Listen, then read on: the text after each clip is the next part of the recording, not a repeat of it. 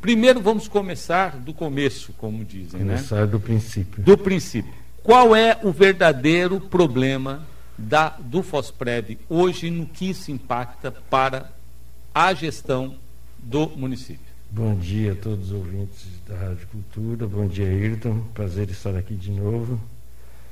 E dizer sim para vocês que o, a questão previdenciária é uma questão emblemática. Né? Ela é uma situação que precisa ser resolvida urgentemente, emergencialmente, prioridade absoluta. O principal impacto que se dá hoje na questão da Previdência, além da questão orçamentária e financeira que o município vai ter que arcar com uma dívida que foi herdada lá de 1995, por aí, um processo que vem de muitos anos e que as consequências nós estamos vendo agora. O principal impacto se chama índice de folha de pagamento, índice de gasto com pessoal. Hoje o município está beirando 54% do limite prudencial, ou seja, nós estamos a 95%, quase chegando em toda qualquer possibilidade de de gasto de pessoal limitado a 54%, nós chegamos em janeiro a 53,95%. Quer dizer, já está lá no, na tá boca do abismo. Na boca do abismo. O que, o que, por isso a emergência de se resolver a situação, não dá mais para protelar. Como é que o município vem resolvendo, que o município vem cumprindo com a sua função, que é garantir o pagamento desses aposentados do fundo financeiro? O município tem dois fundos, o fundo financeiro, que ele é deficitário por natureza, que ele foi criado para abrigar os, os servidores que, que fizeram concurso e que foram contratados pelo município até dezembro de 1998. Então as pessoas se aposentam mais rápido porque são mais antigas e naturalmente você vai diminuindo o número já que você não tem nenhum novo servidor que entra nesse fundo. Esse fundo ele é um fundo que ele, ele é finito. Ele é finito. Eu é conversei com a Áurea aqui, inclusive, época que ela estava fazendo o FOSPREV, ela disse, Ayrton, é, daqui a alguns anos vai acabar. Né? Porque a tendência é que acabe, porque não entra mais ninguém. São 1.480, se eu não me engano, São servidores. 4.100 né? e poucos servidores. Quantos? 4.100 e poucos servidores. Oxê! Eu achei que era mil e poucos, são 4.100 4.100 e, ah. poucos, somando os aposentados e os, e os nativos. Ah. São 2.100 e poucos aposentados, mais 1.733 nativos. Então dá 4 mil servidores mais ou menos nesse fundo financeiro. Ele vai, ele vai terminar, mas ele vai uns 40, 50 anos pela frente ainda. Hum.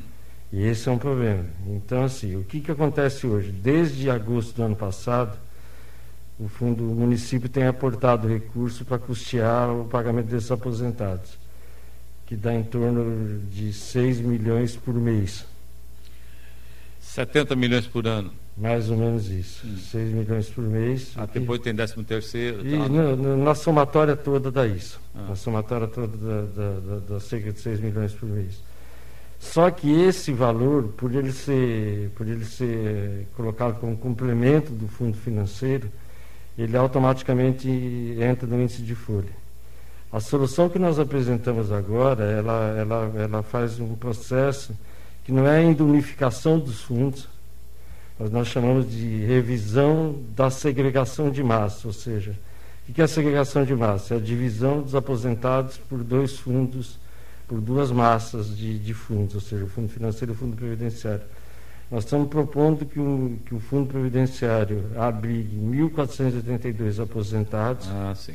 1.482 aposentados do fundo financeiro, que vão ao fundo previdenciário, que é superavitário o município garante o aporte de recursos para cobrir esse, essa folha desses aposentados no fundo previdenciário, só que como o recurso que nós vamos usar para o pagamento imediato não é do, do, do, do Tesouro do município, e sim do fundo previdenciário, ele não, ele não impacta no, no índice de folha de pessoa, no índice de pagamento de pessoal.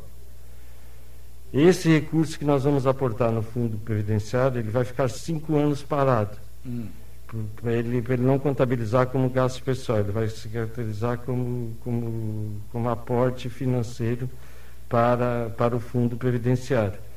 Com essa, com essa situação, nós conseguimos duas coisas: recuperar a questão fiscal do município, ou seja, permitir que o município continue gerenciando a sua questão fiscal, e sem, e sem fazer a tal da reforma previdenciária, como alguns estados, alguns municípios já fizeram porque a reforma previdenciária do modelo que está sendo colocado ela é muito ruim para o servidor em geral. Ela, ela impacta muito violentamente a vida dos servidores que contribuíram a vida inteira e na hora de se aposentar vão ter que pagar o preço de um, de um processo muito complexo. Então a tese principal é resolver a questão fiscal do município sem, sem prejudicar ainda mais o servidor público municipal. Deixa eu fatiar um pouco o que você falou aí. Bom, vou começar o seguinte. Se essa proposta ela é uma solução tão viável e positiva quanto você relata, porque ainda há dúvidas com relação a esse tema por parte de, boa, de pelo menos mais da metade dos servidores. Foi um levantamento feito pela, pelas, pelos sindicatos que os representam. É, quando que Faltou, fizeram esse levantamento? É, eu, eu, aqui, agora há pouco, ele conversou com a Marli, eles falaram que dos questionados, 43% é, consideram que sim, dá para aceitar essa, essa união. É, 30% que não têm condições de de, de, de opinar, porque desconhece, e 20% foram contrários. Então nós temos um percentual aí de pessoas que têm dúvida. Faltou um, um debate mais aprofundado, faltou o mais, tá mais divulgação, uma discussão mais, mais profunda sobre essa questão. O debate está sendo feito o tempo inteiro. Nós começamos ele em dezembro, nesse formato, de achar uma solução emergencial no mês de dezembro. O prefeito fez pelo menos duas lives com os servidores municipais sobre o tema. Quando saiu a proposta definitiva, que era a proposta da, da, da, da que nós chamamos de compra de vidas, ou seja, da transferência de 1.482 aposentados do Fundo Financeiro do Fundo Previdenciário, nós encaminhamos essa proposta a todos os servidores do município, via secretarias, para que cada um de, tornasse ela mais transparente possível. Nós, nós criamos uma comissão de estudo do do, do, dos servidores municipais, por servidores que foram eleitos pelos sindicatos, um total de oito servidores tá, participam tá, tá, dessa comissão de De alguma maneira está faltando chegar isso no chão da fábrica, como a gente é, diz. É, agora não... É. Hum. Tá, Bobato, você falou que, você, é, que levaria 40, 50 anos para resolver essa situação no modelo que está hoje. Qual o modelo que se vai é, aplicar? Tem uma redução nesse tempo? Não, nós estamos ampliando o tempo para 75 anos. Para 75 anos? 75 anos, que é a única solução possível, porque se você recua para 40 anos, 35 anos, o custo financeiro se tornaria insuportável. Então vocês estão diluindo com mais diluindo tempo? com mais tempo, exatamente. Você falou que não dá mais para protelar. Por que protelar até agora? Porque tem uma série de situações que você vai sendo colocadas que é, tem a ver com o período do governo de 2013 2016, que não cumpriu vários processos que têm a ver com a Previdência.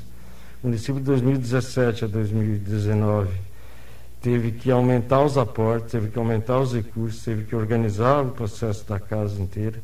E depois, depois no meio disso tudo, surgiu a reforma da Previdência Federal, que foi em 2019, a Lei 103, e a partir de, de, qualquer movimento que qualquer município fizesse relacionado a qualquer advento ligado à Previdência, sem aguardar o trâmite dessa lei federal, seria muito prematuro. E depois teve o ano eleitoral, pandemia, o ano eleitoral em 2020. Você não faz um movimento desse no ano eleitoral no município. Tá, mas por quê, né? Porque tudo que você fizer no ano eleitoral, ele, primeiro você tem problemas da lei de responsabilidade fiscal você trabalhar com limites de gasto durante o ano eleitoral. Tem várias situações que você não pode mexer no ano eleitoral. É, mas é uma solução de gestão, né? Definir Sim, claramente é, os caminhos você vai tomar depois, né? É, você imagina você trazer um debate desse. Pois é. Esse é, é o grande fazer. problema, né? Você gente... não consegue fazer. É. Politiza o debate? Já, já, já se politiza fora do período eleitoral, você imagina o período eleitoral. Esse é um debate que ele tem que ser técnico, ele tem que ser, ele tem que ser eminentemente técnico, tanto é que o município, nós constituímos um grupo de trabalho formado pelos mais, pelos mais experientes servidores na área previdenciária que nós tínhamos. Inclusive, Elito, isso vale a pena porque vários municípios, por exemplo, Campinas, fez um movimento parecido com o que nós fizemos, gastou 4 milhões de reais numa consultoria contratada para fazer isso. Nós fomos fazer os orçamentos, a consultoria mais barata que nós encontramos era 2 milhões e poucos mil reais. Nós, nós fomos dar uma olhada na, na, lista dos nossos servidores, nós temos servidores extremamente capacitados para fazer, para fazer o trabalho no horário do trabalho deles. E fizeram, Darley, Reginaldo, Eliseu Liberato, hum. a Kelly, o Sérgio, a turma que fez o trabalho, que chegou a essa conclusão. Eu só vou pedir lá, por favor, focar para mim isso, obrigado. Ah, tá. E aí, a Kelly, o Liberato, você teve os servidores? São cinco servidores que fizeram esse grupo de trabalho, que fizeram todo esse projeto, que chegaram a essa conclusão, que o prefeito acatou e que agora nós encaminhamos para a Câmara. Foi aprovado pelo Conselho Deliberativo do FOSPREV, foi aprovado unanimemente pela Comissão dos Servidores foi aprovado e agora encaminhamos para a Câmara de Vereadores, que só pode começar a votar a partir do dia 10. Hum. E a Câmara tem autonomia para decidir se precisa discutir mais ou não. Nós, nós, nós estamos pedindo para que a Câmara analise esse projeto e aprove durante o mês de abril.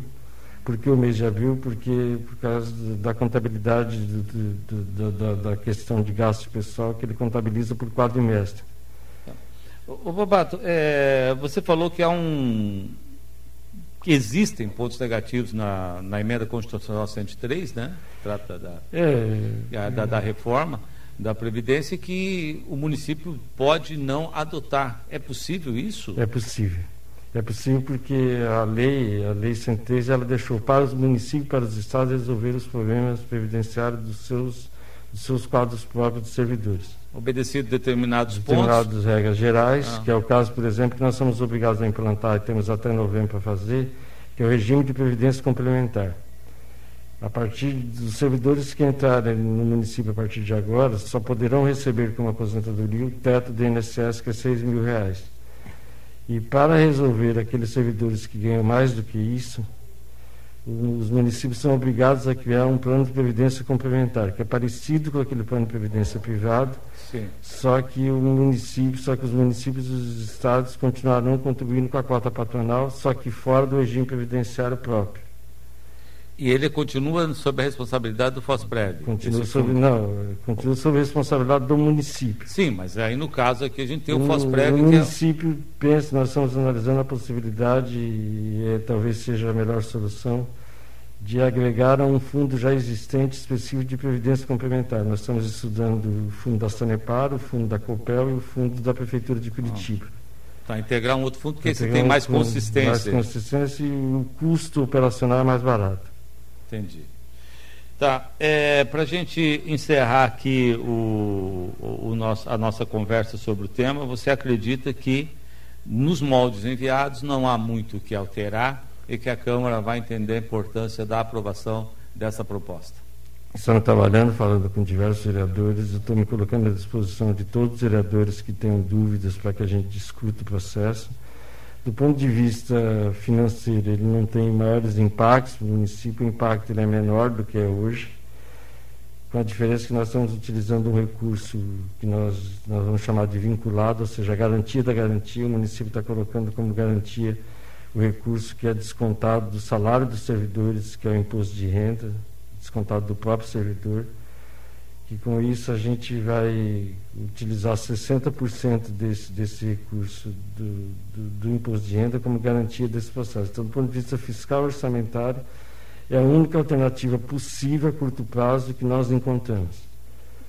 Tá, qual é a retenção do imposto de renda hoje do servidor? Aliás, o município, eu, digo sempre que o município tem poucos tributos dele, próprios. Nós estamos falando aqui do ISS, do IPTU, do ITBI e falando do imposto, de renda, do imposto de renda dos servidores. não só do servidor, do servidor ativo, servidor, do, servidor aposentado, servidor da Câmara de Vereadores, todos os servidores do município, a retenção do imposto de renda fica automaticamente e para qual o Qual é esse valor? Dá em torno de 60 milhões no ano que é mais ou menos o custo que vocês têm com, com esse cálculo? Nós, 39 milhões nós vamos ter, nós vamos utilizar desse recurso para esse parcelamento, porque o que é possível usar, porque desses 60 milhões, ah. 40% tem que ser usado para educação e saúde, que é aqueles limites condicionais. Ah, tá certo. 15% para a saúde e 25% para a educação. Então sobra 60%, que dá mais ou menos 40 milhões de reais. É, e como é imposto, né, ele é de, de é recurso de aplicação livre, né, desvinculada, livre, né? Livre, exatamente. É, ô, Nilton, para você falou que até abril, né? Se não der certo, se prorrogar, se avançar, se entrar maio, essa discussão, nós qual é o comprometimento? Um, nós vamos ter um problema fiscal muito sério, do ponto de vista de operacionalização de recursos humanos. Já temos hoje o município já está sem substituir servidores desde janeiro. Nós estamos com todos os processos de servidores paralisados, com pagamento de benefícios, inclusive até adiantamento das terceiras não conseguimos fazer, não é por questão financeira, mas por questão fiscal. Hum. Então nós esperamos que a Câmara aprove sim, dentro do, do prazo que for necessário ser feito, mas esperamos que seja realmente durante o mês de abril. Ok, então. Secretário, obrigado por sua presença aqui, tá?